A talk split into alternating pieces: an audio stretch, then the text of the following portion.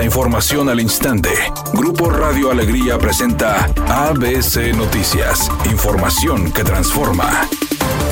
¿Qué tal? Muy buenas tardes, esta es la información. El refugio de animales ayuda a un callejerito. Denunció que una persona les donó alimento envenenado y ocasionó la muerte de ocho mascotas, cuatro perritos y cuatro gatitos. La persona encargada del refugio mencionó que la contactaron a través de Facebook, por lo que ella agradecida les compartió la dirección. Ya son cuatro perritos y cuatro gatos que fallecen. Nos contactaron vía Facebook y nos dijeron que nos iban a hacer una donación. Les respondemos que muchas gracias y les compartimos la dirección del resguardo. Vía inbox nos comentaron que la iban a mandar por medio de un taxi de aplicación, pero que nos iban a avisar cuando estuvieran afuera. Esa persona me manda un mensaje que ya está afuera, salgo y recojo la donación. Estaba encerrada a hacer un costal de comida para gato y perro, señaló la afectada. La encargada del refugio refirió que a la hora de la cena, ella suele revolver el alimento que ya tenía con la nueva donación para evitar que les cayera mal a los animalitos. Mencionó que todo iba bien, sin embargo 20 minutos después de que las mascotas comieron, algunas empezaron empezaron a vomitar y otras a hacer del baño de una manera inusual. La mujer señaló que al llegar al resguardo, abrió las bolsas del alimento donado y se percató que los costales tenían pequeños agujeros, por lo que cree pudieron inyectarles veneno.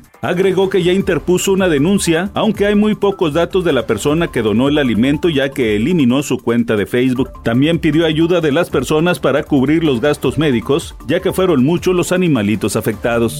A pesar de que la Fiscalía General de la República incluyó al titular del Instituto Nacional de Migración, Francisco Garduño Yáñez, en la lista de responsables por la muerte de 40 migrantes y 25 lesionados graves en el incendio en la estación migratoria de Ciudad Juárez, Chihuahua, el pasado 27 de febrero, el presidente López Obrador señaló que su amigo se mantendrá en el cargo hasta en tanto no concluyan las investigaciones y se determine si será sujeto a un proceso penal. Todavía falta que la Fiscalía informe más sobre la investigación y que los jueces sean los encargados de impartir justicia. Nosotros desde el principio sostuvimos de que no iba a haber impunidad para nadie, ya no son los tiempos de antes. Editorial ABC con Eduardo Garza. El Bronco será candidato a diputado local por el distrito del municipio de García en las próximas elecciones. Aceptó la invitación del PRI y del PAN para contender. Jaime Rodríguez Calderón no está inhabilitado para cargos de elección popular y volverá a la escena política local. Así están las cosas en Nuevo León.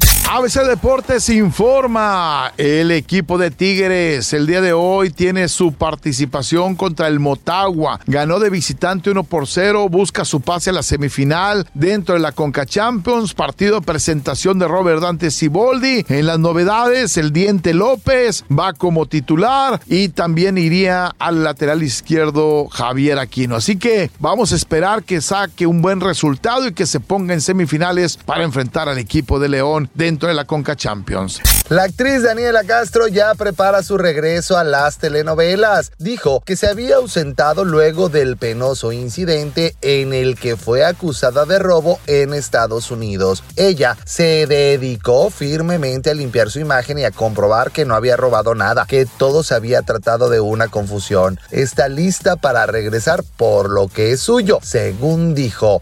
Temperatura en Monterrey 25 grados centígrados. Redacción y voz Eduardo Garza Hinojosa. Tenga usted una excelente tarde. ABC Noticias. Información que transforma.